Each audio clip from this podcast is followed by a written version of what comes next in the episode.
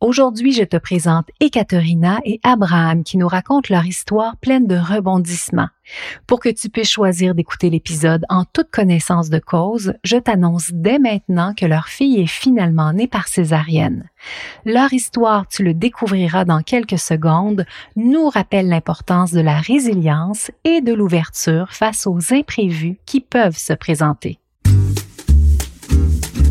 Bienvenue dans le podcast de Annie Bérère. Passionnée de grossesse et d'accouchement, Annie est accompagnante à la naissance depuis plusieurs décennies.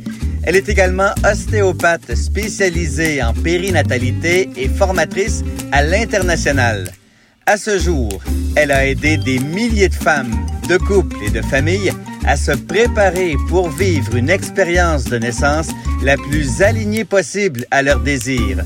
Voici Tadoula Ostéo, Annie Bérère. C'est avec une petite dose d'émotion que je reçois Abraham et Ekaterina qui vont venir nous raconter leur histoire. Bonjour à vous deux. Salut. Bonjour. On entend bien ma petite fille derrière, Ada, qui, euh, qui est au sol et qui participe à sa façon euh, à l'enregistrement. Donc, Abraham, jusqu'aux dernières nouvelles, t'es mon fils. Oui. Ça n'a pas changé, hein? Non, c'est exact. Et Kat, c'est ma, c'est ma belle-fille, euh, c'est ma belle-fille d'amour. Oui. Vous êtes là aujourd'hui pour nous partager l'expérience de la naissance de votre première fille. Une expérience, euh, comment on pourrait la qualifier? Quel adjectif on pourrait utiliser? Pleine de rebondissements? Oui. Vous allez voir que probablement qu'une histoire comme la leur, vous avez jamais encore entendu ça. Là. C'est, c'est, c'est quand même une expérience qui est très rare en termes de, oui. de récurrence. En termes de statistiques, je pense qu'on n'est pas pire. Ça a été une grossesse qui a été désirée. Oui. Vous l'aviez même planifié. Vous m'avez même pris par surprise parce que vous m'aviez dit prépare-toi, ça s'en vient, mais je m'attendais pas à ce que ça soit aussi. euh, Efficace. Oui. Effectivement, c'est vraiment le bon, euh, le bon terme, efficace. Et donc, la grossesse s'est assez bien passée. Honnêtement, euh, grossesse parfaite. Il n'y a rien à redire. Ça a super bien été. Tout était beau. Mhm. C'est Petit nuage. Petit nuage. Pour toi, Abraham? Oui, moi aussi, euh, c'était bien moins pire. Je m'attendais à pire. Ah oui? Oui. Raconte, à quoi tu Ben, t'attendais? Et Kat était une, euh, une femme enceinte et très vivable. Que tu t'attendais à ce qu'elle ait des sautes d'humeur et tout? Ouais, ouais. Mais non, elle Moi faisait aussi, juste je dormir. m'attendais à ça. Moi aussi, je m'attendais à ça. À avoir des cravings, à avoir des sauts d'humeur. Mais finalement, j'étais quand même fine. Ouais, ouais. Elle faisait juste beaucoup dormir. Pas trop dur à gérer. Ouais, c'est ça, c'était c'était facile à gérer. Merveilleux. Et là, ben en fait, tout s'est très bien déroulé jusqu'à temps qu'on arrive en presque fin de grossesse, Ouais. où là, il est arrivé un événement qui a fait tout basculer d'une certaine façon. Ouais, ben dans le fond, tu échographie de 32 semaines, c'est là qu'on a appris qu'elle était en siège, mais jusque là, tu on avait encore plusieurs semaines pour que Ada se retourne. Tu sais, il nous disait vers la 36e semaine, idéalement, elle serait retournée la tête vers le bas. tu sais. Fait qu'on à la maison, on a travaillé fort, on a fait des inversions, euh, écoute, tous des petits trucs qu'on pouvait pas trouver pour euh, essayer de la faire, d'encourager à se tourner. Puis c'est à la 30e, 36e semaine qu'ils ont confirmé qu'Ada était encore en siège. Euh, fait que là, ça devenait un petit peu plus compliqué. Ouais. Puis là, puis pour parler des hauts et des bas, il y a eu quand même un moment où vous m'avez texté en me disant ça y est. Je sais pas si vous vous souvenez de ce moment-là où vous avez eu l'impression qu'elle s'était retournée à la maison. Ouais, ouais, ouais, ouais, je m'en souviens. On était en train j'étais en train de faire une inversion justement dans, dans ma chambre, puis j'étais pas mal sûre qu'Ada s'était retournée parce qu'elle avait fait un gros, gros mouvement. Euh, puis bon, on saura jamais si elle s'était vraiment retournée ou pas, mais une semaine plus tard, quand on était rendu chez le médecin, ben, elle était encore en siège. Donc, est-ce qu'elle s'est retournée puis re-retournée, euh, on le saura jamais, là, mais c'est sûr qu'à ce moment-là, on avait un petit peu espoir que ça soit euh, plus simple que prévu, mettons. Mhm. Et entre ce 32 et ce 36 semaines de grossesse-là, quel est votre, votre état? Est-ce que vous êtes zen? Est-ce que vous commencez à sentir que le stress monte? Ben, moi, j'avais espoir euh, qu'elle retourne, euh, qu'elle ait un retournement, parce que la version, je pense qu'on avait dit que c'était 30% de chances que ça fonctionne, puis il y avait un certain nombre de pourcentages dont je ne me rappelle pas non plus des bébés qui retournaient naturellement après un certain temps. Euh, donc, ça m'inquiétait pas trop. Et sinon, voilà, c'est sûr, c'est facile pour moi à dire en tant que papa, mais la césarienne ne me stressait pas vraiment. je souhaitais éviter la césarienne parce que je savais que c'était pas ça des quatre. Euh, mais c'est sûr que j'avais pas peur pour, euh, pour Ada. Puis que donc, pour toi, Abraham, l'idée d'avoir une césarienne, parce que, dans le fond, Ada restait en siège, c'était pas quelque chose qui te dérangeait beaucoup, mais, et Kat, ouais. toi, tu avais un grand désir de vivre un accouchement physiologique. Vraiment. Vraiment. C'est sûr que moi, quand j'ai su qu'il était en siège, ça m'a comme, ça a commencé à me stresser, mais Abraham, il était quand même bon pour me garder les pieds sur terre, tu sais, justement, il me sortait les chiffres, là, comme quoi j'avais encore beaucoup de chance qu'Ada se retourne, puis tout ça. Fait que j'ai essayé de mettre ça sur off, puis ou en tout cas de côté, en me disant, écoute, ça, on fait qu'est-ce qu'on peut, là. J'ai même fait de l'acupuncture. Euh. Ben, vous avez tout fait ce qui était possible de faire, là, pour, euh, pour la convaincre. Ouais. Ouais, ouais, ouais, ouais. Et d'où ça venait, cette envie-là pour toi d'avoir un accouchement physio? C'est une méchante bonne question. J'ai envie de dire que tu m'as influencé, c'est sûr. c'est sûr, mais je, ben, suis pas quelqu'un qui aime ça être très médicamenté en général. Pas que je suis grano ou quoi que ce soit, mais tu sais, d'habitude, j'essaie de limiter le plus possible. Puis, on dirait que je voyais ça un peu comme un défi personnel de lâcher prise. Euh, parce que, tu sais, ben, tu me connais, là, je suis quand même... J'aime ça contrôler, être en, mes affaires sont planifiées à l'avance, je sais comment ça va se passer, etc. Fait que pour moi, c'était vraiment un, beau défi que je voulais relever, tu sais, en tant que personne pour essayer d'être d'avoir plus de lâcher prise. Euh, fait que, ouais, je dirais que c'est pour ça, en majorité, là, pourquoi je voulais le, vivre, puis en même temps pour la connexion aussi que j'allais avoir avec Ada, euh, c'est d'être comme plus dans notre bulle, question d'intimité. Donc, 36e euh, semaine euh, est toujours en siège, donc on essaye une version. Euh, et la version échoue. Là, raconte-nous, Ekat, comment ça fonctionne, là? Est-ce que vous êtes d'accord pour nous raconter, là, concrètement, on arrive dans un genre de local qui est un qui est une petite pièce d'examen normale ou est-ce que ça se passe? Ouais ouais, ben dans le fond tu arrives à la salle de triage de la salle des accouchements. OK. Puis ils commencent par monitorer ton bébé pendant 20 minutes pour avoir une petite idée de c'est quoi l'état normal de ton bébé. Après ça, ils t'envoient dans une autre salle, salle d'hôpital assez standard, là, euh, très petite, où ils font des échographies. Euh, puis c'est là aussi qu'ils vont faire ta version. Donc, tu es couché sur un lit, tout simplement. Puis le médecin va, va faire des échographies à certains moments dans la version pour s'assurer, ben, un, vérifier la position du bébé, puis aussi euh, monitorer son cœur pendant la version pour être sûr que tout aille bien. Euh, puis là, dans le fond, la façon dont ça fonctionne, c'est que toi, tu es couché sur le lit, qui est quand même assez bas. le médecin se lève debout, puis va appuyer sur ton ventre pour essayer de faire euh, bouger le bébé là, manuellement. Fait que c'est, c'est très physique. Là. Tu, tu vois, le médecin il pousse. Là, c'est très physique comme euh, intervention. Oui, il y a certaines mères qui vont partager que ça leur a fait mal. Il y en a d'autres qui vont partager que c'était pas confortable, mais qu'il n'y avait pas vraiment de douleur. Mais dans ton cas, ça n'a pas duré longtemps. Non, je pense qu'elle n'a pas essayé très longtemps parce que euh, ben, le cœur d'Ada a commencé à descendre. Donc, elle a arrêté tout de suite à ce moment-là. On a quand même, elle a essayé plusieurs fois dans des sens différents. Puis là, dès que le cœur d'Ada a, baissé, elle a arrêté tout de suite. Fait que là, la prochaine étape, c'est de voir est-ce que c'est possible de faire un accouchement vaginal en siège. Euh, déjà là, on était chanceux parce que c'était un hôpital qui considérait, qu'il y certains hôpitaux que c'est un césarien automatique.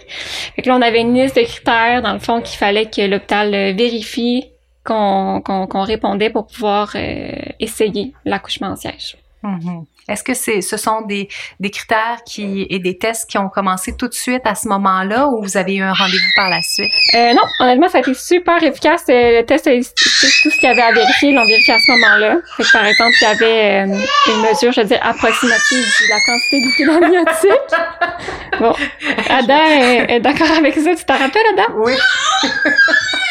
Euh, dans le fond, c'est via l'écho qu'ils vont être capables de déterminer ça, la quantité de liquide amniotique. Puis après ça, l'autre test qui est important de faire, c'est le scan du bassin.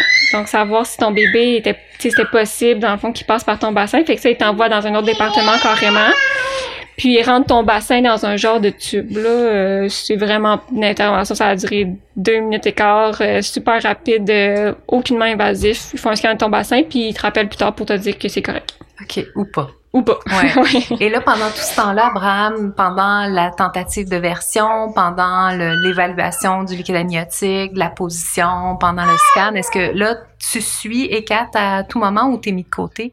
Non, non, j'étais dans, pendant la version, euh, j'étais dans la chambre. Après ça, pour l'échographie, pour le liquide amniotique, ça s'est fait dans la même chambre avec le même médecin, fait que ça aussi. Puis pour le rayon X, ben ça, j'étais pas dans la pièce, évidemment, parce que Mhm. c'était rayon X. Mhm. Mais euh, sinon, j'étais là toujours.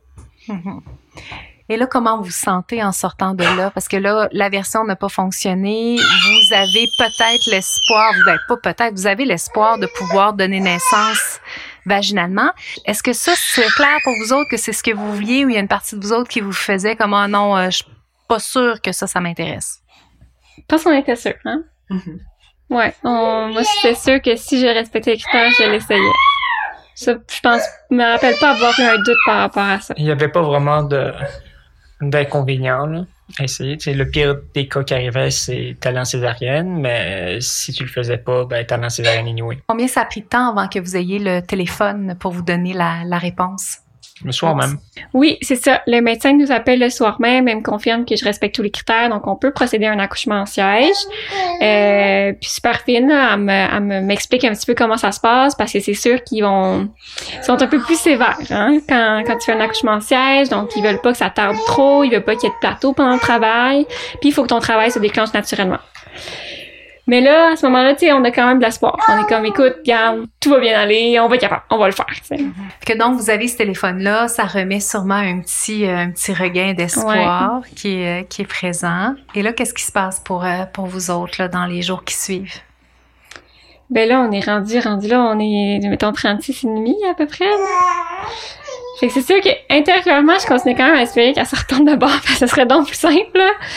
Mais, mais pour l'instant, tu sais, on continue notre vie euh, tu sais, comme ça va, mais la césarienne commence de plus en plus à me trotter dans la tête.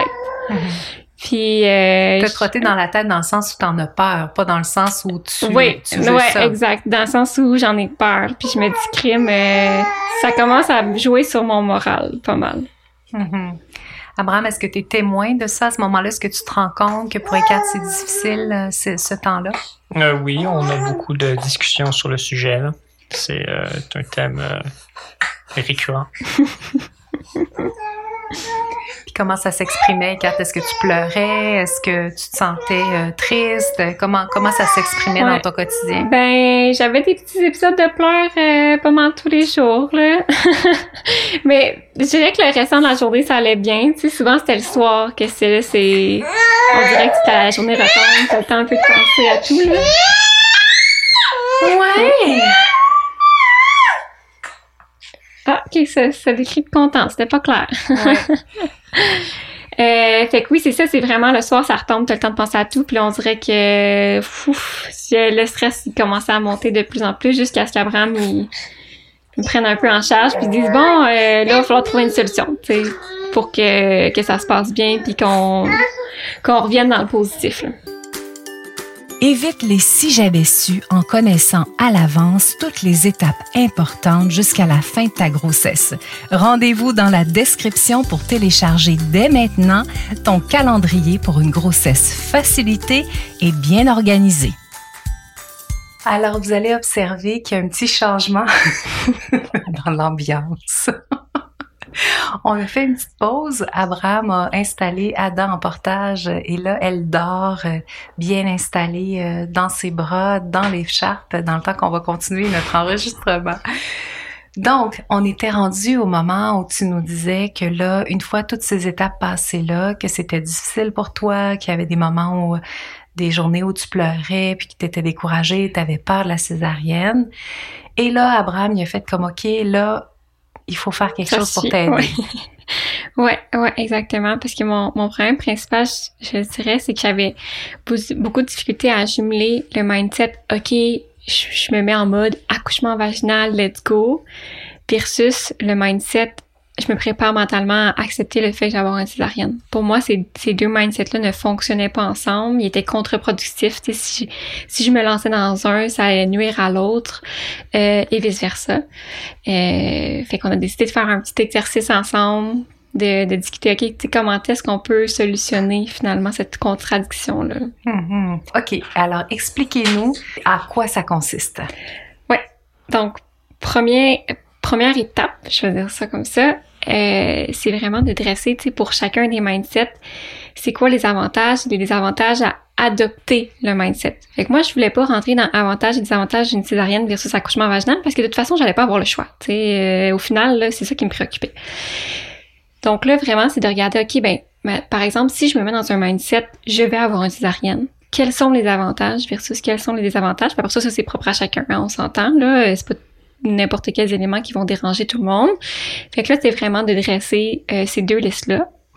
Puis la deuxième étape, ben c'est de voir quels sont les trucs qu'on peut mettre en place pour jumeler euh, ces deux mindsets-là pour éviter justement d'être en, contradiction puis de constamment alterner entre ma tête, dans ma tête entre les deux. Donc, comment est-ce qu'on peut faire pour les lier ensemble?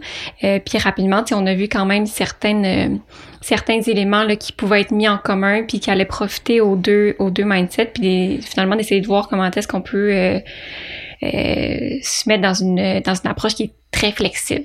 Mm-hmm. Euh, fait que ça a été ça. Puis là, la, dernière étape qui était pour moi probablement la, la plus importante, c'était de dire, OK, ben, au final, tu sais, c'est quoi mes, mes grands points de, de, de, résistance là, par rapport à la césarienne? Puis pour chacun de ces points-là, euh, de les relativiser un petit peu. Fait que par exemple, il y avait euh, le fait que avec la césarienne, euh, le, retour au sport, ça va être euh, plus difficile. Pour moi, c'est un élément qui était très, très important. fait que là, on a fait des recherches. OK, concrètement, tu sais, quand est-ce que je vais pouvoir recommencer l'escalade, quand est-ce que je vais pouvoir reprendre une marche, etc. Tu quels sont les faits au final? Tu sais, pas essayer de juste y aller au feeling de comment, oh mon Dieu, ça va être donc bien long. Tu sais, comme, OK, concrètement, tu sais, ça va être quoi, à quoi m'attendre? donc, d'essayer de relativiser, tu sais, ces points-là de, de, de, de résistance par rapport à la sarienne. Puis, tu sais, je vous cacherai pas, il y a pas tous les points qu'on a été capable de relativiser. Il y en a d'autres qui c'était comme, ben, c'est ça, c'est ça. Tu sais, on pourra pas rien y faire, mais tu sais, juste de les, je de les valider puis de les, confirmer, de dire, OK, ben, tu sais, voici les gros éléments avec lesquels il va falloir que je travaille. Déjà là, ça paraissait moins gros parce que je savais sur quoi j'allais devoir travailler, tu sais. Mm-hmm. Et quand tu dis a certains éléments dans l'étape, je pense, numéro 2, là, si je t'ai suivi, où on cherche des points en commun, Ouais. Est-ce que là, tu peux nous donner aussi un exemple par rapport à ça? Ouais. Donc, euh, par exemple, un des, un des points, euh, le premier, là, si je le regarde sur, euh, sur ma liste, c'est que pendant mon travail, on s'était dit, OK, je, je, vais pas mesurer mes contractions. Abraham va le faire de façon semi-cachée, je veux dire. Là, je veux pas en avoir conscience. fait que comme ça, moi, ça me permet de rester avec le flow. Puis ça, ça évitait que je switch tout le temps au mode de comme, ok, ça, ça déclenche-tu, ça déclenche-tu pas, on est assez proche, etc. puis le, le, le, deuxième, qui je pense est, est mon préféré, là, c'est de voir les contractions comme quelque chose de positif, peu importe si ça aboutit à un accouchement vaginal ou pas. Euh, parce qu'on sait que les césariennes, par exemple, planifiées, bon, s'associent à différents risques, euh, etc. pour le bébé qui sait pas un peu qu'est-ce qui arrive. Là. C'est genre soudainement, je sors du ventre de ma mère, j'ai pas été, euh, j'ai pas été, comment dire, avertie. Avertie. C'est mm-hmm. ça, exactement. Fait que, tu sais, de voir les, les contractions comme étant, c'est un avertissement pour mon bébé, peu importe la façon dont ils vont sortir. Fait que euh, d'essayer de se dire, euh, tu sais, chaque contraction est positive, même si au final, euh, j'accouche pas vaginalement. Wow! Est-ce que vous seriez d'accord tous les deux pour qu'on mette dans la page associée à l'épisode votre plan avec quelques exemples pour aider les personnes qui auraient besoin de faire cet exercice-là à le faire eux aussi? Certainement, sans mhm. problème. que donc si ça, ça se peut que présentement tu sois devant un défi euh, qui n'est pas nécessairement le même que Eka avait, c'est-à-dire que peut-être que ton bébé n'est pas en siège, mais que peut-être que tu as peur d'être induite parce qu'il y a un autre facteur ou quoi que ce soit, tu pourras aller là, sur la page de l'épisode pour pouvoir euh, aller voir l'exercice pour pouvoir le compléter. Que donc, ce que j'entends, c'est que ça te fait vraiment du bien, ça a fait sens dans le fond. Oui. Ben, ça l'a beaucoup aidé à comme euh, décanté. Ouais. ouais, ouais. Puis je veux c'était pas miracle, on s'entend, là. Ouais, c'est ça. Mais ça l'a définitivement aidé à faire son petit bout de chemin. On savait pas la date de ma césarienne, mais on savait que ma césarienne allait être... Euh, je pense que finalement, elle était comme planifiée à 39,6, quelque chose comme ça. Mm-hmm. Notre, médecin avait dit qu'on allait planifier à 39, mais que étant donné que tu préférais un accouchement normal, euh, il allait essayer de la planifier, en fond... Le plus tard possible. Le plus tard possible, c'est ça. Dans la 39e semaine. Mm-hmm. Ouais. Mhm. Ouais, exact. Fait que, mettons, je pense que ma date prévue d'accouchement, c'était le lundi, puis euh, ma césarienne était prévue pour la fin de la semaine. là. OK. Puis ça, je me souviens, et là, tu vas me dire si mon souvenir est bon ou pas. Je me souviens que ça, ça a créé un stress supplémentaire. Là, il, il- à quelque part, t'espérais en plus, en Ouais. plus d'espérer pouvoir donner naissance vaginalement par siège, là, il y avait un autre élément qui se rajoutait qui faisait que, en plus, il faut que ça arrive avant une date butoir. Oui, il fallait que je déclenche naturellement relativement rapidement. Sais. Euh, fait que ça aussi, on a essayé tous les trucs de grand-mère possibles imaginables euh, pour que ça déclenche naturellement. Ce qui, a, ce qui- a fonctionné au final. Là. Euh, mais ça aussi, ça c'était un gros stress là, de me dire ok, ah faut que faut que ça se passe. Là. Surtout qu'en plus, tu fait une latence en pièces détachées.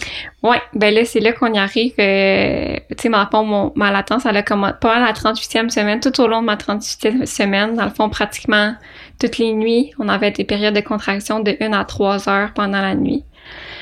Euh, Jusqu'au jour J où finalement, le lendemain matin, ça a redémarré. Puis là, c'était vraiment... euh, c'était là que ça se passait. Ouais, puis euh, avant le jour J, vous étiez découragé. Abraham, je me souviens, tu m'en as parlé à quelques reprises que vous, vous espériez à chaque fois que ça s'enclenche réellement, puis que finalement, ça finissait toujours par s'arrêter, puis que c'était, je pense, toujours un peu une petite déception. Ben oui, parce que c'est sûr que moi, il y avait toujours le stress que finalement, je dis, tu sais, ça déclenche pas assez rapidement pour euh, éviter la césarienne planifiée. Fait que c'est sûr que chaque soir, c'était comme, ah, ok, euh, nice, euh, il y a des contractions. Tu sais, moi, je les attendais, là, j'étais quasiment contente. J'étais comme, oh, ok, on a des contractions. Puis de voir que, ah, ça, s'es- ça s'estompe, je me rendors. J'étais genre, ah, c'est pas ce soir, tu sais. Puis euh, c'est quand même, je veux dire, peu fréquent. En tout cas, moi, j'avais pas entendu souvent qu'il pouvait avoir une latence aussi fragmentée que ça, tu sais, au cours de toute une semaine. Fait que je me dis, crème, euh, ça se passera pas là, faut croire. euh, Ouais. Mon corps, il veut pas déclencher, il veut pas euh, embrayer sur la prochaine vitesse, là. Fait que c'est ça qu'on a eu un petit stress qu'on n'arrive pas à déclencher euh, pour de vrai avant, euh, avant la date, là. Ouais. Puis si je peux ajouter quelque chose, ton médecin t'avait examiné ta dilatation, mais t'avait demandé à ne pas la connaître. Euh, donc à ce moment-là, on ne savait pas non plus euh, si t'étais proche ou loin C'est vrai. au niveau de la dilatation. Ouais. Et là vient un moment donné où le travail s'enclenche vraiment. Ouais, fait que dans le fond, c'est dans la nuit, ça l'a fait comme d'habitude, ça l'a fait un 2-3 heures. Je me suis rendormie, puis c'est le lendemain matin très tôt, là, ça recommence beaucoup plus fort, puis on se dit, OK, là, ça, c'est là-bas. OK, dès le départ, là, dès le matin, vous saviez. Ben, c'était vraiment, c'était différent. C'est déjà là que ça recommence, c'était la première fois que ça recommençait, puis là, l'intensité était plus élevée. Là. Fait que euh, moi, intérieurement, ben, c'est sûr, j'espérais à chaque fois. tu sais. Fait que je le savais-tu vraiment? Peut-être pas, là, mais intérieurement, je me suis dit, OK, là, euh, on est parti. Puis que ton principal facteur pour- qui t'a permis, parce que tu avais raison, là, de faire la différence, c'était plus l'intensité des contractions. C'était plus ça? Pas juste l'intensité, je dirais, parce que c'est la première fois que j'accouchais. Fait que, tu au final, ça aurait pu aller un cran en, au- en haut, puis je le je l'aurais pas su, là. Fait que je dirais le fait que ça allait recommencer après. Quelque- alors que j'ai eu une petite pause de dodo, puis après ça, ça a recommencé, c'est plus ça, là, qui, euh, qui m'a fait penser que on était parti. Je comprends. Et là, vous aviez tous les deux comme idée de faire un début de travail à la maison. C'était ça votre, votre plan Ouais, de match? le plus possible. Ouais. Ouais. Comment ça s'est passé, ces heures-là? Parce que là, on parle de plusieurs heures. Là, où vous avez travaillé ensemble en duo. On peut dire en trio aussi, parce qu'évidemment, Ada faisait partie de l'aventure. Mais où vous avez travaillé fort. Comment ça s'est passé? Je pense que ça s'est bien passé. Euh, c'est sûr que moi, j'avais peut-être des attentes, des mauvaises attentes, dans le sens que je pensais que c'était plus intense que ça. Euh, donc, moi, j'étais pas vraiment conscient que euh, Ekat était rendu aussi loin dans son travail à ce moment-là. Je pensais qu'on était juste encore en, en préparation. Surtout, en plus, qu'on connaissait pas cette dilatation. Donc, euh, moi, ma peur principale, c'était presque plus euh, d'arriver trop tôt que trop tard. Euh, donc, c'est sûr que moi, j'étais très, très euh, vigilant à pas trop me faire de faux espoirs. Euh, je me disais, OK, est pas encore en train de crier. c'est probablement pas si pire que ça. Il nous reste probablement pour un bout encore. Euh, donc, euh, mais étant donné que finalement, euh, c'était ça le travail, je considère que ça s'est très bien passé. Moi, j'ai trouvé ça extraordinaire, là. Sérieux, ça c'est. J'ai des super bons souvenirs de mon travail. Abraham, il a été parfait. Je pas, je sais pas faire des faux espoirs à la maison, je suis désolée. Mais Abraham, il a été parfait. Sérieusement, il était très à l'écoute, mais en même temps très, euh, je sais pas comment dire. euh, Amoureusement directif. Ouais, exactement. Tu sais, il me prenait en charge, mais il me laissait la- l'espace, tu sais, de dire di- ce que je voulais, si je voulais quelque chose de différent. Fait qu'il m'encourageait beaucoup, mais en prenant aussi très peu de place. Il était là, il était présent, mais il me laissait complètement dans la bulle. Fait qu'après ça, tu lui faisait ses affaires, il préparait le sac, etc. Je sais qu'il, je le savais qu'il faisait quelque chose Mhm. mais il me laissait dans mes affaires, puis c'était comme c'était exactement le bon niveau de présence là. Mhm. Et c'est ce dont on a besoin. hein, les mammifères, quand on donne naissance, on a besoin de se sentir sécurisé, mais on a besoin aussi de, de se sentir libre, puis pas d'avoir quelqu'un qui est tout le temps là euh, à regarder euh, tous les détails de tout ce qu'on est en train de faire. Ouais, ouais, ouais, exact. J'avais pas l'impression, j'avais, j'avais pas l'impression qu'il était en train de de m'observer ou de se poser des questions ou d'analyser, pas du tout. Mhm. il était plus comme, il était là, il était prêt, puis euh, il prenait en charge tout ce qu'il pouvait prendre en charge. Mhm. Et concrètement, là, qu'est-ce qui se passait? Est-ce que tu prenais des positions? Êtes-vous allé dans le bain? Est-ce que tu faisais des sons? Qu'est-ce que, qu'est-ce que vous avez fait pendant ces heures-là? Ouais, ben tu pourras tu pourras dire ta version après Abraham si tu veux, mais c'est sûr qu'on a fait plusieurs positions, fait que mettons un quatre pattes dans le lit, euh, à côté sur le ballon, puisqu'on avait un ballon d'exercice à la maison. On a fait le bain quelques fois. Euh, je m'accrochais sur le cou au cou d'Abraham par exemple. Euh, la toilette aussi. Puis euh, après ça niveau euh, on avait mis de la petite musique aussi pour l'ambiance. Il y avait des bougies, on avait tamisé les lumières. Écoute, c'était c'était quasiment romantique. Là. Est-ce que c'est le souvenir, euh, le qualificatif que tu aurais utilisé, Abraham, un moment romantique avec ton amoureuse? Euh, Peut-être pas romantique, mais euh, c'est une assez bonne description. Là. Je courais un peu partout à déplacer des bougies selon elle allait où. partir le bain, partir chauffer l'auto, faire la tisane. C'est comme... euh, Ouais, donc c'est une bonne description. Comment tu t'es senti de voir Ekat qui travaillait aussi bien, aussi fort? Est-ce que ça fait lever des émotions à l'intérieur de toi? Ben, encore une fois, moi, à ce moment-là, euh, Tu j'avais... pensais qu'elle était à 2 cm, toi, Ben, oui, c'est ça. Donc, moi, à ce C'était moment-là, normal. tu sais, c'était un petit peu routine, genre, je m'occupais d'elle, mais j'avais pas l'impression que j'étais en train de la coucher. Et attention, parce que vous allez être surpris dans quelques minutes. Mais pour vrai, ça s'est bien passé. Tu sais, même... Tu sais, je- ça fait mal, là. Mhm. Parle-nous-en donc, là. Comment tu Ben. décrirais ça? C'est dur à décrire. C'est très dur à décrire. Ben, contraction est vraiment un bon mot, je trouve. c'est, poche comme réponse, là. Mais tu sais, c'est, vraiment ça. C'est comme ton ventre, il se, comp- il se comprime pendant une couple de secondes, une minute. Puis après ça, ça disparaît. Tu sais, c'est pas euh, souvent quand t'as mal, t'as comme une, une douleur résiduelle, là, qui reste un peu, là, puis qui chicote. Mais vraiment pas. Entre les contractions, c'est comme, euh, ben, c'est pas là, puis t'es à moitié endormi parce que t'es en plein milieu de la nuit, puis tu Tu devais être full hormone aussi, là. Ben, probablement. Ouais, ouais, puisque moi, j'étais dans mon monde. Est-ce que tu voyais, Abraham, la façon dont elle re- te regardait lorsqu'elle ouvrait les yeux, la façon dont elle s'exprimait, qu'elle parlait? Est-ce que tu avais des indices qui te permettaient de voir qu'elle était vraiment dans sa piscine hormonale? Euh, la dernière matinée, dans le fond, la, euh, le matin de la naissance, oui. Avant ça, j'aurais pas vraiment pu dire si c'est parce qu'il était dans sa bulle hormonale ou parce qu'il était 3 heures du matin. Et quand, tu me dis oui, qu'est-ce que tu observais? Comment est-ce qu'on dit euh, euh, bien séparer les syllabes quand on parle? Prononcé? Elle, elle parlait doucement. Ouais, Comme mais ça. comme un ado. Ah, OK. Je parlais comme un ado. Ouais, tu parlais comme un ado sous. C'est drôle quand tu me dis ça, Abraham, parce que comme tu es mon fils, j'ai quelques souvenirs qui... Ben, c'est ça, on parlait comme moi dans ces souvenirs-là. C'est très drôle. Et là, il y a un moment donné où vous dites, OK, là, ça y est, on part pour l'hôpital. Qui prend cette décision-là? Comment ça se passe? Hum, un peu les deux, je pense. Euh, pas vraiment. Dans les soirées euh, qui dernières, on avait déjà appelé à l'hôpital à plusieurs reprises euh, au centre de naissance. Puis à chaque fois, quand je leur décrivais la, la, la situation, il avait jamais l'air bien stressé. Il me disait toujours, ah, restez chez vous, euh, ça va être plus confortable comme ça. Puis d'ailleurs, je t'appelais toi aussi, puis tu avais les mêmes réponses pour moi.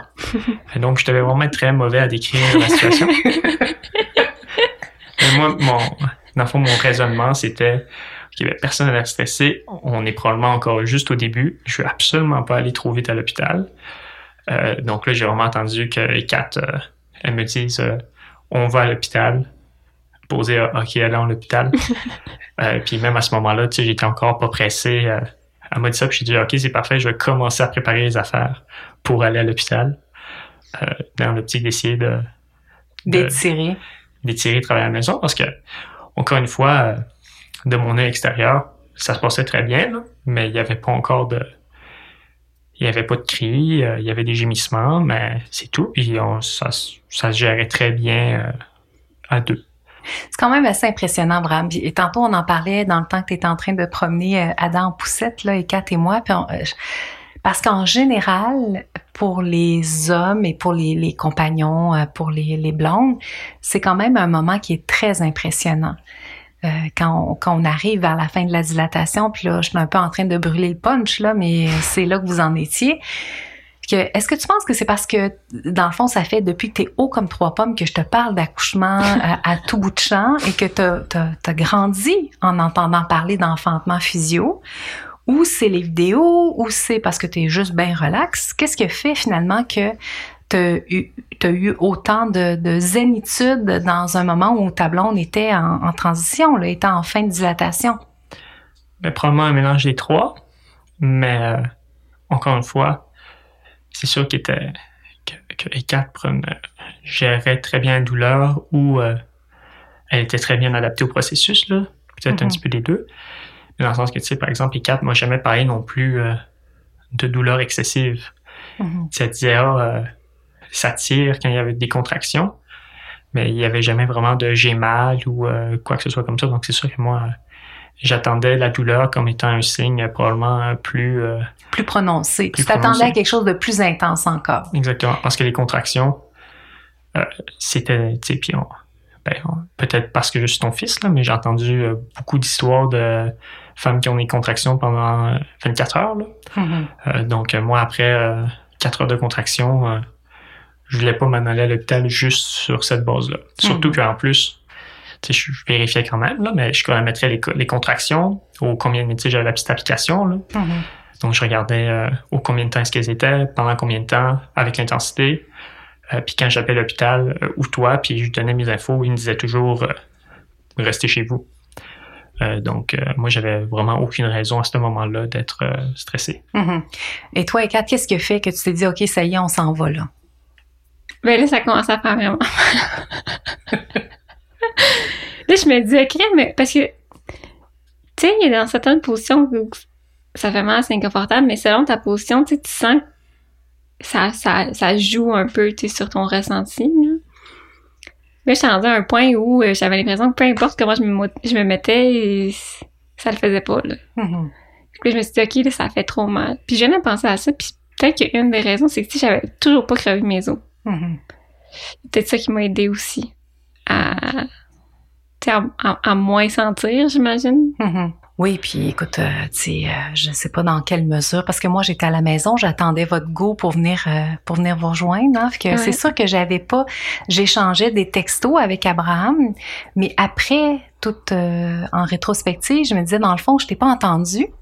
Ouais, que donc, euh, moi, c'était la description que Abraham me donnait, que je faisais, OK, c'est cool. J'étais loin de m'imaginer que tu étais déjà rendu aussi loin dans, dans, ton processus, que j'imagine que tu t'es beaucoup abandonné, effectivement, tu as fait des gémissements, tu as fait des sons, tu as utilisé quand même des stratégies qui t'ont permis de, de, de, surfer sur la vague comme ça, là. Ouais. Ah non, c'est clair, c'est clair. Moi, j'étais, comme j'ai dit, j'étais dans mon monde. Je faisais mes affaires, une contraction à la fois, puis ça a passé super vite. Mhm. Vraiment. Puis tu sais, ben c'est ça qu'on avait regardé les vidéos paléo avant. Fait qu'on dirait que j'avais pas à réfléchir à comment est-ce que je pouvais gérer la douleur ou comment, tu sais, quelle position j'aurais pu prendre, etc. C'était des trucs qui étaient comme intégrés, là, tu sais, qu'on avait appris un peu par cœur. Fait qu'on n'avait pas besoin vraiment de réfléchir à ça, tu sais. Abraham, il me guidait dans les différentes positions que je pouvais prendre pour m'aider un peu à changer de place. Et moi, j'étais super à l'aise à faire euh, à faire des sons. On s'était pratiqué, c'était bien drôle. On s'était pratiqué pour que ça que je sois à l'aise, tu sais, au, au moment au jour J. Euh, Abraham aussi a fait quelques massages. Finalement, c'était pas trop mon truc, mais tu sais, on, on a essayé. On a essayé tous les outils qu'on avait euh, qu'on avait eu avec les vidéos, puis ça a vraiment été euh, gagnant finalement. Puis les sons, quand tu dis que vous êtes pratiqué, parce que là, vous habitez en appart, est-ce que Ouais. c'est un petit stress pour toi ou t'en avais rien à cirer des voisins? Ben, je dirais avant d'être dans les hormones, c'était un petit stress pour moi. Après ça, j'en avais rien à cirer. en même temps, je me suis dit, ils savent que j'étais enceinte, puis euh, ils savent que ça arrive, puis anyway, c'est pas pour mille ans, là. Fait que bon, ils vont s'en remettre, là. Mhm. là, vous embarquez dans l'auto. Comment se passe le cours, euh, le cours transport? Parce que ça a été quelques minutes. Est-ce que ça s'est bien passé? J'ai calé une lumière rouge, mais encore ça, ça s'est bien passé. Eh oui, ça, c'était drôle. Ça, je me rappelle, ça comme, fait sortir de ma bulle avant que tu stressée à la lumière rouge qui calait. Mais honnêtement, ça s'est bien passé. Mais c'était, très inconfortable parce que, tu sais, on était, on accouché l'hiver. Fait que là, c'était de chauffer l'auto, mais j'avais mis mon manteau d'hiver pour sortir, j'avais chaud, j'avais froid. En tout cas, ça, c'était bien compliqué. Je pense que c'était pas long. Mais sinon, ça s'est bien passé. euh, mais la difficulté, je pense, c'est que, tu sais, à la maison, c'était très sombre. Puis là, je suis sortie, puis il était comme 7h15 le matin, là. Super clair, l'hiver. En plus, t'as la neige qui reflète le soleil et tout. Euh, fait j'essayais de garder mes yeux fermés, pour, euh, pour rester le plus possible dans la bulle. J'étais comme ma bulle, ma bulle, faut que je garde ma bulle. Fait que, euh, mais sinon, ça s'est bien passé. C'était, au moins, c'était pas long. Fait que, Mhm.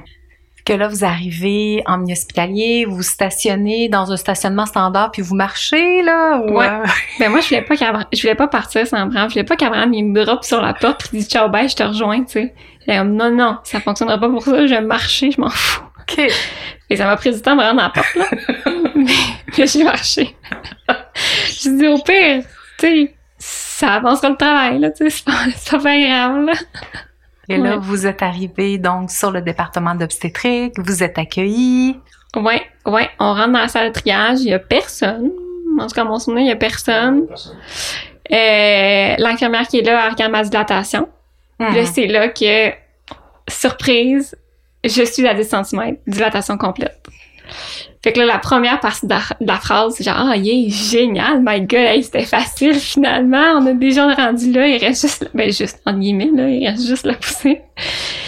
Mais là, la fin de sa phrase, c'est, par contre, je sens des pieds. Oh, mon Dieu. Puis là, ce qu'il faut savoir, c'est qu'un accouchement en siège, c'est pas n'importe quel, tu sais, il faut vraiment que ce soit par les fesses. Ouais. C'est, c'est comme ça que les hôpitaux, ils veulent. Tu sais, c'est ça qui est le plus sécuritaire. Puis là, elle nous dit, ben, les pieds, si ça rien automatique, il a aucune négociation possible, tu sais. Là, on pogne un méchant drop. Hmm. C'était comme pas du tout, tu sais, on s'était préparé plusieurs scénarios. C'était dans aucun de nos scénarios. Hmm. Ouais.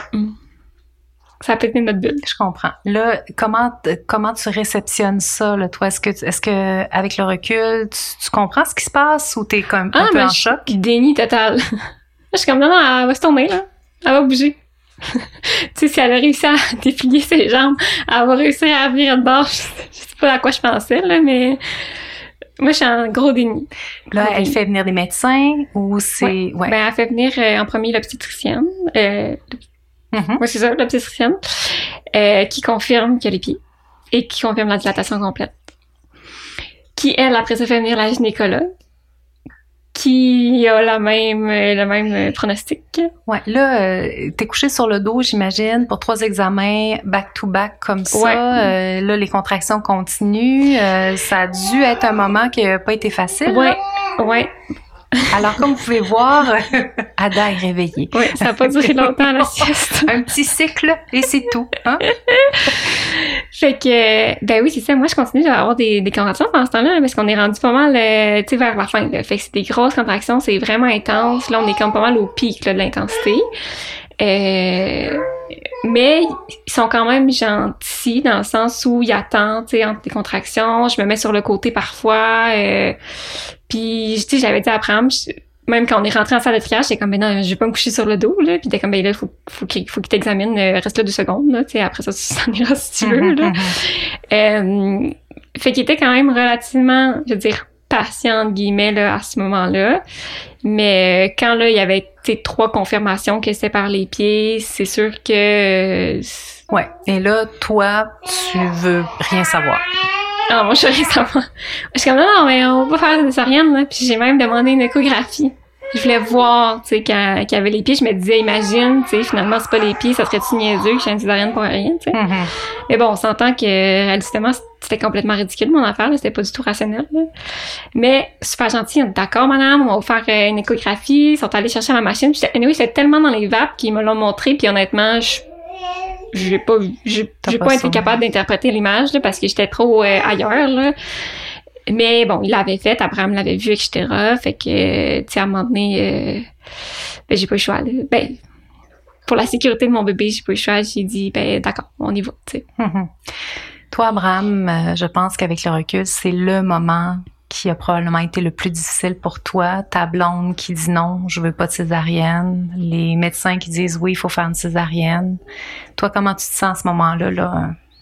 Ça a définitivement été un moment assez triste euh, parce que Ekat euh, ben, avait pas nécessairement toute sa tête pour comprendre la, la, situation et euh, il n'y avait pas vraiment de négociation, euh, il n'y avait pas vraiment d'alternative proposée.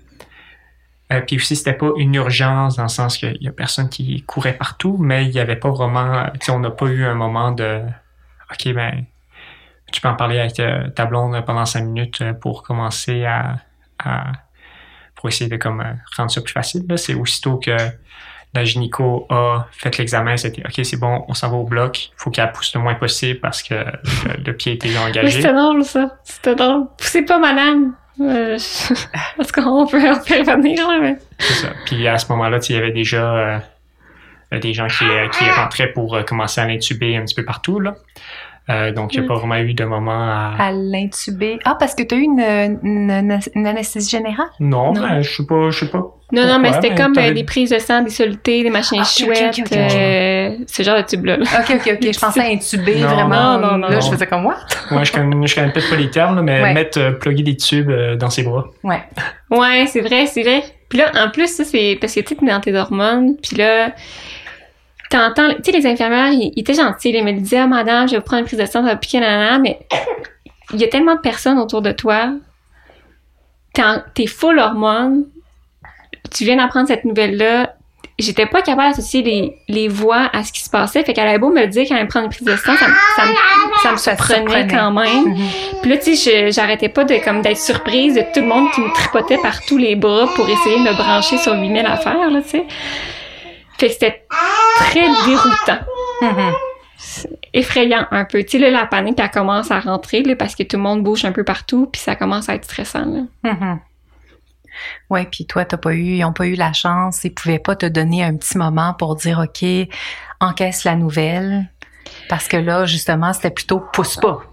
C'est ça. Là, c'est le pousse pas. Là, ben, c'est bien beau, là, mais je choisis pas, là. Ça pousse. Qu'est-ce que je te dise? Euh, euh, tu sais, les contractions, ils continuaient euh, comme si, là, j'avais l'impression que le processus était enclenché. J'avais plus aucun contrôle là-dessus, là.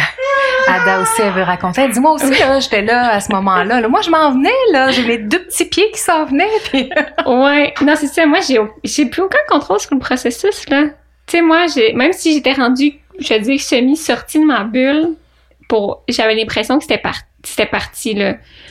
Je veux dire, Ada, s'en venait, puis s'il y avait eu personne autour, elle serait sortie, puis la titre, là. Mhm. Mais c'est ça, là, les pieds étaient rendus euh, sortis, tu sais, ils étaient, par- ils étaient rendus, euh, c'est ça, sortis dans, Dans le vagin, ouais. Fait que euh, tu voyais que le personnel commençait à devenir nerveux, puis il fallait enclencher, là. Mhm. Là, tu quittes pour le bloc opératoire. Abraham, est-ce que tu restes dans la chambre ou tu as la chance de l'accompagner pendant un petit moment vers le bloc? Comment ça se passe? Euh, juste dans l'ascenseur. Mhm. Après ça, pour l'anesthésie, j'étais pas là. OK. Ouais, on a été séparés. Ça, ça a été dur. Je pense que ça a été mon moment le plus dur, là. On dirait que j'ai pleuré, là, mais...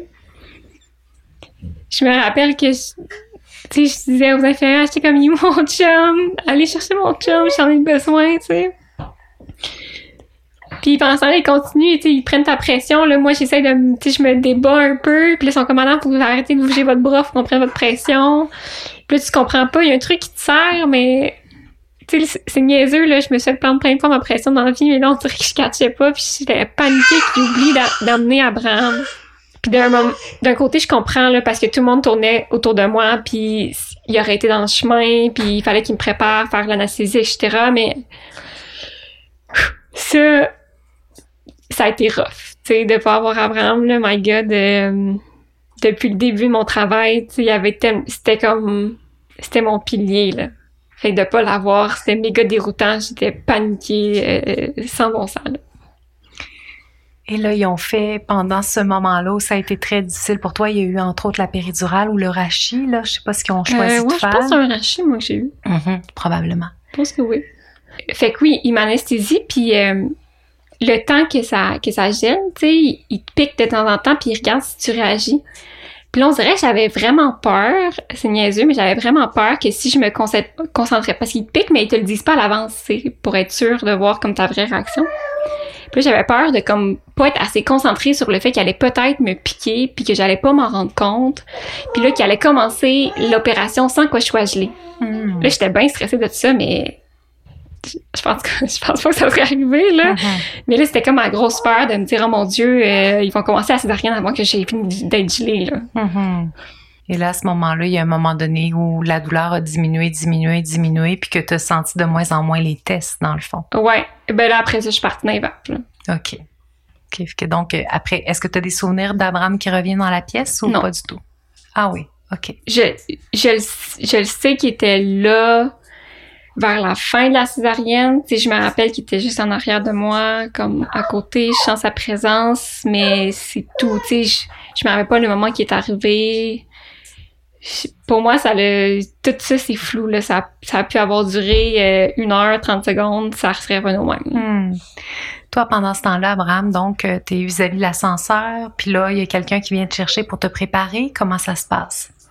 Ben, c'est ça. Là, on, là, j'étais à côté de la civière, je tenais la main des quatre, puis il y a une infirmière qui me retient dans le temps que la civière, elle a continué, puis j'ai dit, OK, vous devez rester ici, Euh, on va revenir vous chercher, puis là, ça va. Fait que là, moi, je suis ah, d'accord. Ben, en fait, moi, j'ai commencé à poser un petit peu des questions, à toute évidence, euh, avait d'autres choses à faire. Euh, donc, j'ai pas vraiment eu d'informations. Fait que c'est sûr que pour moi, c'est un moment qui était pas super le fun parce que ça a pris un, je sais pas, un 10-15 minutes peut-être. Puis dans ce temps-là, moi, j'essaie de retrouver mon infirmière. Mais elle repassait pas, probablement parce qu'elle était avec les quatre. Euh, jusqu'à temps que finalement, ils reviennent me chercher euh, pour euh, revenir dans la salle d'opération. Est-ce que tu as dû te changer? Non, j'ai juste mis un, un, un par-dessus euh, Mhm. Puis quand tu es entré, là, Ekat, de son côté, se souvient pas. Toi, quel est le souvenir que tu as? Est-ce que Ekat, elle avait les yeux ouverts? Est-ce qu'elle dormait? C'est quoi ton- le souvenir que tu as? Euh, les, les yeux euh, ouverts, euh, mais un peu dans les vapes, Mhm. disons. Mais elle parlait, là. Elle parlait pas fort, mais elle parlait. Hmm. Et là, à partir de ce moment-là, j'imagine que tout a été très vite, là, jusqu'à la naissance d'Ada. Oui, ben à partir du moment qu'on est arrivé à l'hôpital, en fait, tout a été très vite, Oui. mais ça a continué d'être très vite, oui. Mais à, à- partir du moment où tu entres dans le bloc, J'ai envie de dire, puis j'ai peut-être, euh, c'est complètement faux, là, mais euh, 10-15 minutes. mhm. Probablement avant que Ada, euh, que, genre qu'on voit Ada, qu'Ada soit mise sur la, la poitrine euh, des quatre. Puis après peut-être un autre 10 minutes Mhm. Pour refermer, ouais. pour euh, refermer la plaie. Est-ce que tu te souviens euh, que Ada était sur ton, euh, sur ton torse, euh, Non. Kat? Non. Je me souviens qu'ils me l'ont montré, là. Sais, qu'ils l'ont mis comme, euh, comme Simba, le Oui, roi au-dessus du bras, là, puis qu'ils ont dit « Ah! C'est votre bébé! » Mais... Puis ça, c'est vraiment triste, là, mais... Je, je voyais... C'est comme si je voyais les images, mais je les interprétais pas du tout, là. J'ai l'image dans ma tête, là, je me rappelle, tu sais, de Ada au-dessus du drap, tout ensanglantée. Mais j'ai pas compris que c'était mon bébé, tu sais. Mhm. Je... Je rappelle pas du tout qu'ils l'ont mis sur moi. Je- C'était comme, tout ça, c'était flou, je... dissociation, là, vraiment. Mhm. C'est quoi tes premiers souvenirs clairs, nets et précis de vous trois après? Mon Dieu. J'ai comme des flashs un peu partout, mais mettons le. Je me rappelle, je pense que là où j'ai comme recommencé un peu à prendre conscience, c'est j'étais déjà rendue dans la chambre après le réveil. Puis Abraham, il y avait Ada en peau à peau euh, sur la chaise à côté de mon lit. Mais tu sais, après, tu sais, comment je me suis rendue là, c'est un peu flou. Hmm.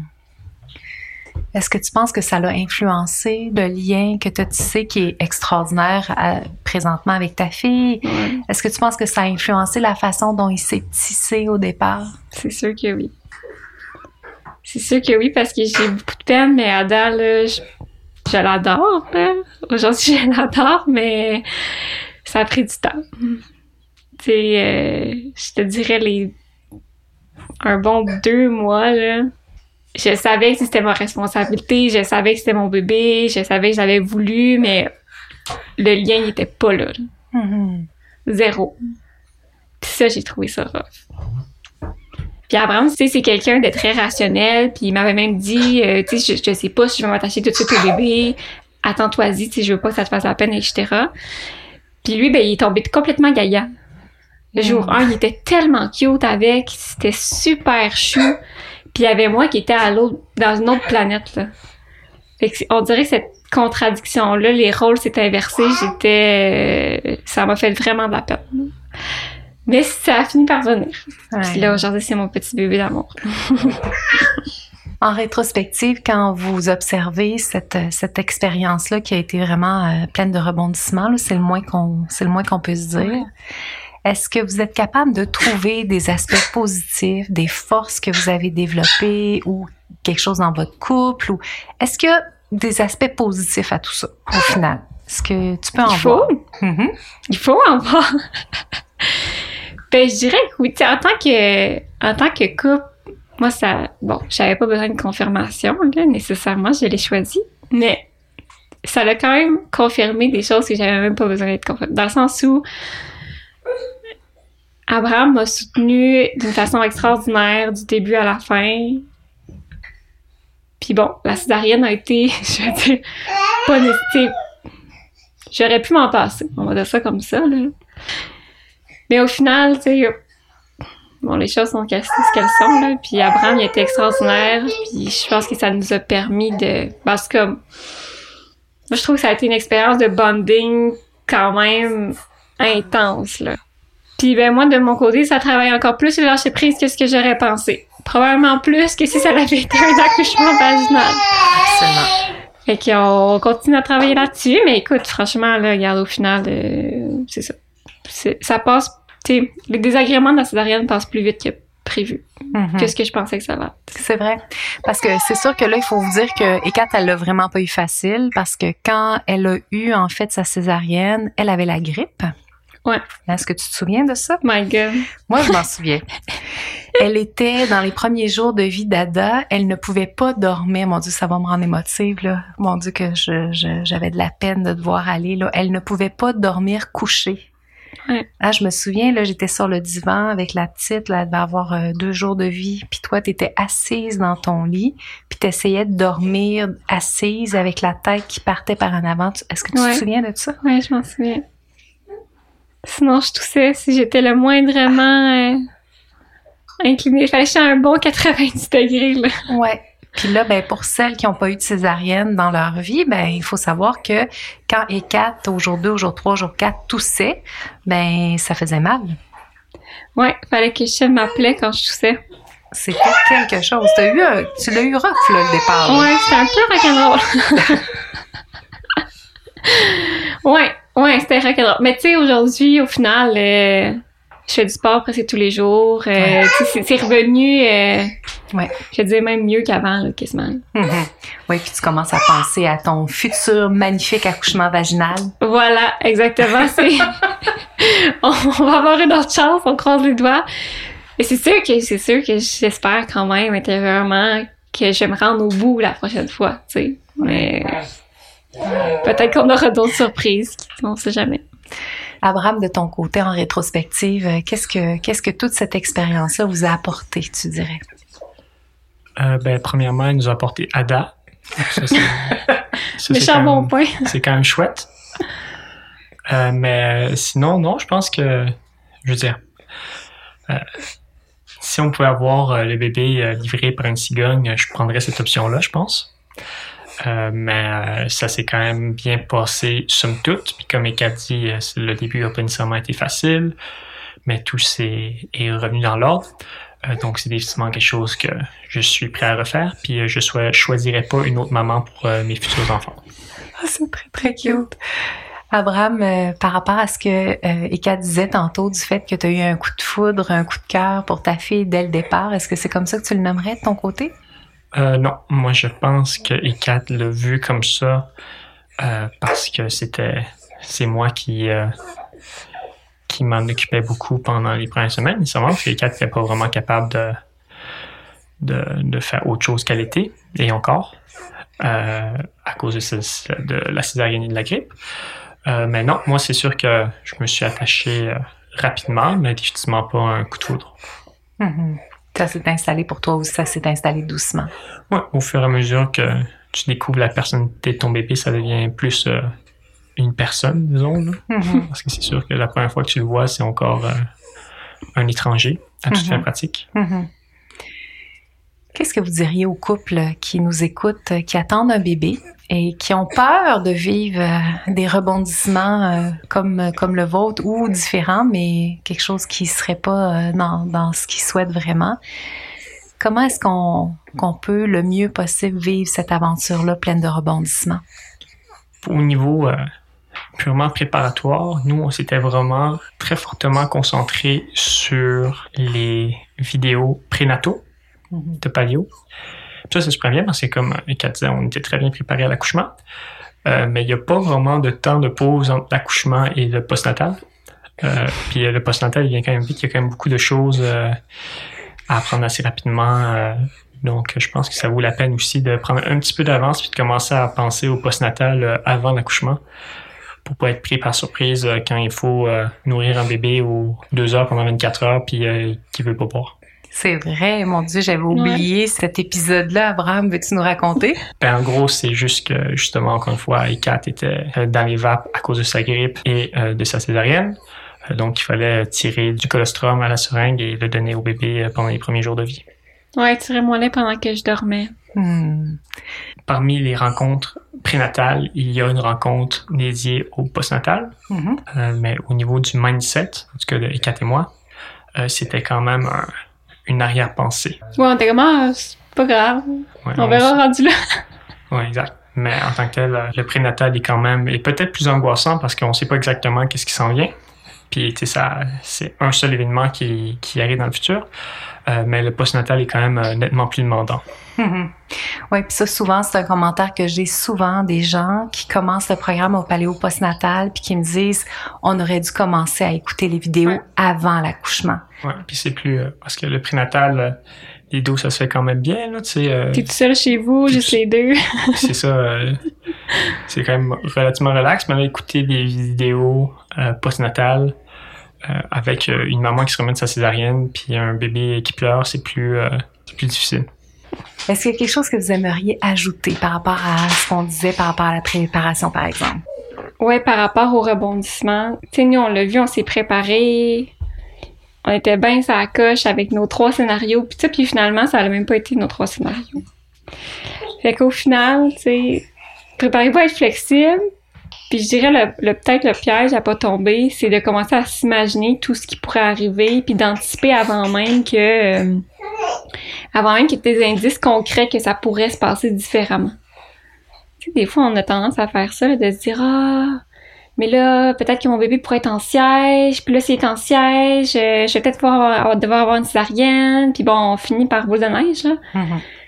Mais tant que ton bébé tu le sais pas qu'il est en siège là, Chill donc. Mets ça de côté. Mm-hmm. on pense à autre chose. Je dirais que ces deux éléments-là, tu sais, rester flexible puis essayer d'éviter de réfléchir sérieusement au scénario quand il n'y a aucun indice qui nous dit que mm-hmm. ce scénario va arriver, tu sais, au final. Ben, surtout que dans le moment présent, ça existe même pas, là. Mais non. Fait qu'on est en train de se torturer pour quelque chose qui est hypothétiquement possible dans l'avenir. C'est ça, exact. Mets ton énergie ailleurs. Mets ton mhm. énergie dans ton bébé, mets ton énergie dans ton bien-être, d'en prendre soin de toi, relax, aie du fun. Mhm. pas besoin de pas besoin de penser. Tant que t'as pas de, de, de concret là, qui te, qui te je veux dire, t'oblige ou te fait face là, à des situations comme ça. Merci beaucoup à tous les deux pour euh, les beaux partages. Merci Kat. Merci Abraham. Merci à toi. Merci à toi. Cet épisode, je l'ai écouté évidemment à plusieurs reprises dans toutes les étapes de pré-diffusion. À chaque fois que je l'ai écouté, j'ai pleuré ma vie. Euh, je sais pas toi comment tu t'es senti en écoutant le partage d'Ekaterina autour de, son vécu de la césarienne. Je sais que c'est important d'être résiliente euh, en lien avec la naissance. Je sais qu'il y, a plein de choses qui peuvent arriver qui sont totalement imprévues. Mais, et là, tu l'entends probablement dans ma voix, je suis euh, émotive en te racontant ça. Je suis aussi très en colère. Je ne comprends pas comment, à notre époque, au Québec, on ne puisse pas comprendre que donner naissance, ce n'est pas seulement sortir un bébé de notre ventre. Pour moi, c'est totalement inacceptable qu'encore de nos jours, on gèle le cerveau des femmes lorsqu'on les amène en césarienne. Bien sûr que si j'ai une césarienne demain, je veux avoir une rachie, je veux être gelée au niveau de mon utérus, au niveau de ma peau, parce que ça ne servirait absolument à rien d'avoir de la douleur. Mais j'aimerais aussi être présente pour accueillir mon bébé. Et ça, pour moi, c'est inacceptable. Inacceptable qu'on ne se questionne pas par rapport à ça. Je continue à penser, j'ai accompagné plusieurs césariennes à de nombreuses reprises, j'ai été témoin de ce que Ekaterina a raconté par rapport au fait que les mères perdent leurs souvenirs d'après l'accouchement, ne se souviennent pas des premiers moments avec leur bébé. À quel point c'est grave. C'est grave parce que ça a un impact à long terme pour plusieurs d'entre nous. Tu l'as entendu, Ekaterina a été capable de passer par-dessus ça. Elle a maintenant un lien qui est très très fort avec sa fille. Mais je te le dis, pour certaines femmes, ça ne sera pas possible de réparer cela en lien avec un accouchement qui a été difficile, traumatique et qu'en plus on engourdit. Pourrions-nous avoir la, chance, s'il vous plaît, de choisir? Est-ce que je veux être anesthésiée seulement du ventre et être très présente pendant l'intervention, pendant la naissance de mon bébé, pouvoir le voir, réagir, pouvoir vivre ça avec mon, mon chum, avec ma blonde, ou est-ce que je préfère être engourdie et du ventre et du cerveau? Mais il faut absolument que les femmes soient impliquées dans ce choix-là. Et si Ekaterina m'avait dit, Annie, on m'a demandé si je voulais avoir plein de calmants pour pouvoir m'assommer, et j'ai dit oui, ben je serais pas dans un état de peine comme je suis présentement parce que ça aurait été un choix éclairé, ça aurait été un choix de sa part. Mais je sais pour avoir accompagné plusieurs femmes que la très grande majorité des femmes vivent ça sans avoir le choix. Puis sais-tu qu'est-ce qui est très grave là-dedans, c'est que je pense sincèrement que les gens qui sont en salle d'opération ne voient pas le problème. C'est-à-dire que je pense pas que l'anesthésiste, d'ailleurs, Ekat m'a dit à quel point elle l'avait trouvé gentil, gentil ou gentil, là, je sais plus si c'était un homme ou une femme. Donc, ça n'a rien à voir avec on est gentil, on n'est pas gentil, là. Ça a à voir avec il faut se questionner, là. Là, on est en 2023. On n'est plus en 1940. On n'accepte plus de nos jours de se faire voler nos enfantements comme ça en disant absolument rien du tout. Quand une femme a une césarienne et qu'en plus elle avait voulu avoir un accouchement vaginal, naturel, physio, comme c'était le cas des quatre et que malheureusement, il y a des raisons médicales, pour lesquels on doit aller en césarienne, ben je vous en supplie, ne lui volez pas en plus la naissance par césarienne. Voyez-vous à quel point ça n'a aucun bon sens à quel point ça va avoir un impact pour la suite pour de très, très nombreuses femmes. Puis vois-tu, j'ai encore le, sanglot dans la, dans la voix, puis en même temps, il y a la colère qui se mêle à ça. Je ne sais pas comment on peut comme société faire ce genre de choses-là sans se rendre compte que ça n'a pas de bon sens et qu'on doit se questionner. On doit permettre aux femmes qui n'ont pas la chance de vivre un accouchement naturel, physiologique, d'avoir la chance quand même de vivre une expérience d'empowerment, même si ce n'est pas à travers un accouchement vaginal, à travers un accouchement physiologique. Et d'autant plus, c'est encore plus important à quelque part, parce que pour de nombreuses femmes, la césarienne, c'est le scénario qu'elles ne voulaient pas. C'est celui qu'elles espéraient éviter. Alors pouvons-nous, s'il vous plaît, se questionner pour leur offrir une opportunité de vivre une expérience la plus positive possible? Et quand je l'entendais dans son témoignage, je m'excuse, dire à quel point ça a été difficile pour elle, que Abraham soit pas avec elle, ça aussi. Ça me fait vraiment questionner, je comprends, je comprends comme elle le comprend qu'il y avait des, manœuvres et qu'il y avait de l'anesthésie à faire, qu'il y avait, plein de choses qu'il devait mettre en place pour la césarienne et qu'un compagnon, une compagne à ce moment-là aurait été un peu dans le chemin. Oui, je le comprends. En même temps, pouvons-nous, s'il vous plaît, nous questionner? Parce que ça, là, c'est des traumas, c'est des choses avec lesquelles, lesquelles les femmes vont vivre toute leur vie durant. Et moins la femme a la, résilience nécessaire, moins la femme est outillée, moins elle est dans une situation économique favorisée, plus ça va être difficile pour elle de passer à travers ça. Alors lui laisser dans ce genre de situation-là sa personne ressource, son ancrage, ça me semble hyper important. Est-ce qu'on peut faire les choses autrement? Est-ce qu'on peut aussi s'organiser pour avoir un protocole plus clair? Parce que moi, là, je l'ai souvent vu, je l'ai souvent vécu quand j'ai accompagné des femmes ou, des couples en césarienne et de me retrouver dans le corridor, c'était même pas ma blonde, imagine. Me retrouver dans le corridor, je sais pas où aller, je sais pas si les gens vont m'oublier, s'ils vont venir me chercher pour la césarienne. Imagine, puis moi, j'étais une accompagnante d'expérience, là, j'en ai fait des accouchements. C'était hyper insécurisant que moi, là, d'imaginer Abraham qui est dans le corridor, là, qui se demande là, où est rendu sa blonde, puis est-ce qu'il y a quelqu'un qui va venir le chercher, ça me met, ça me chamboule énormément. Puis je sais que c'est pas ça l'expérience maximale qu'on peut offrir à un couple à travers une naissance qui est pas celle qu'on prévoit. Et là, ça se peut que dans ta tête, tu dises, oui, mais Annie, t'as une césarienne qui était pas prévue. C'est toujours comme ça. J'en ai vu plein de césariennes. Ce qu'ils vous ont raconté, c'est exactement comme ça que ça se passe tout le temps. Euh, à de très nombreuses reprises même, mes clientes ont demandé à ne pas être gelées du cerveau, de seulement être avoir une anesthésie pour euh, engourdir les sensations douloureuses au niveau de l'utérus. À chaque fois, elles ont perdu la mémoire court terme suite à leur accouchement, court moyen terme après l'accouchement. Ce n'est pas normal. J'aimerais qu'on puisse se questionner par rapport à ça que voilà, je t'invite à aller dans la page de l'épisode pour pouvoir aller voir ce qu'on a préparé pour toi. On a installé dans le fond l'exercice dont Ekaterina vous a parlé avec quelques exemples pour que tu puisses te l'approprier. Je souhaite que ton accouchement soit le plus positif possible. Là, je suis encore beaucoup dans l'émotion. Euh, je, je t'avoue que maintenant, c'est sûr que l'eau a passé sous les ponts pour, euh, pour Abraham et Katharina, évidemment. Et ils sont, ils sont une magnifique famille. Tout va bien. Leur petite fille va bien aussi.